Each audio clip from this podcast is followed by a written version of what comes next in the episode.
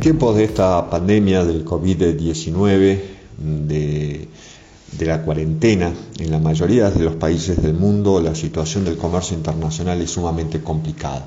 Fabricio Operti, quien es gerente del sector de integración y comercio del Banco Interamericano del Desarrollo, ha publicado hace unos días un análisis general sobre la situación y recomendaciones para los países latinoamericanos. Dice Operti que la antesala de lo que vienen los primeros datos comerciales de 2020 son poco reconfortantes. China, el epicentro de la pandemia y de las redes cadenas globales de valor, vio caer las exportaciones en un 17% y las importaciones un 4% en el primer bimestre del 2020, comparado con ese mismo periodo del año anterior. Las exportaciones de América Latina y el Caribe hacia China y las importaciones desde ese país a la región también disminuyeron en el mismo periodo un 12% y un 6% respectivamente. Estas cifras son alarmantes si se tiene en cuenta que el comercio mundial ya se encontraba en plena desaceleración en 2019 que sea apenas un 1% comparado con un promedio del 5% en las últimas dos décadas. ¿Qué hacer? se pregunta Operti. ¿Qué deben hacer los países latinoamericanos para enfrentar al coronavirus?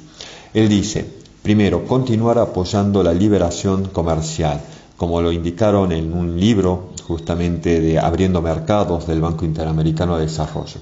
Sería un retroceso si los gobiernos de la región sucumben a una retórica nacionalista que culpe equivocadamente a la globalización por la crisis actual. Segundo, aumentar la coordinación entre países e impulsar la integración. Esto no solamente por los problemas sistémicos de salud que enfrentamos, las enfermedades no respetan fronteras, sino también para facilitar una recuperación rápida, liderada por el comercio y la inversión extranjera directa. Tercero, desincentivar la adopción de restricciones a las exportaciones de equipos médicos, medicinas y sus insumos. Hasta la fecha, 24 países han adoptado estas restricciones, incluso la Argentina, en su mayoría en Europa y Asia. Estas medidas podrían aumentar la oferta local a corto plazo, pero crean desincentivos de medio plazo, de medio o largo plazo a la producción interna, por la incertidumbre de poder acceder a los mercados externos, y además crean el riesgo de retaliación y poner en peligro los esfuerzos de cooperación regional y multilateral. Cuarto, eliminar los aranceles y las barreras no arancelarias a los equipos, suministros y desinfectantes médicos. Quinto, impulsar acuerdos comerciales regionales y multilaterales para facilitar la coordinación de las medidas de prevención y mitigación de pandemias. Sextos, las aduanas y las demás entidades gubernamentales de control fronterizo deben implementar un procedimiento simplificado y expedito para el despacho de las mercaderías críticas. Séptimo, impulsar y facilitar la liberación del comercio de servicios, en particular en el área de telemedicina.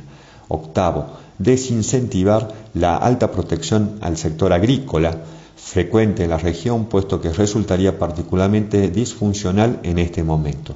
Y por último, trabajar con las agencias de promoción de exportaciones para sostener y potenciar las exportaciones de la firma, brindando servicios de información que permitan identificar nuevas oportunidades en materia de bienes y servicios, así como establecer nuevos vínculos comerciales que reemplacen a aquellos afectados por la crisis.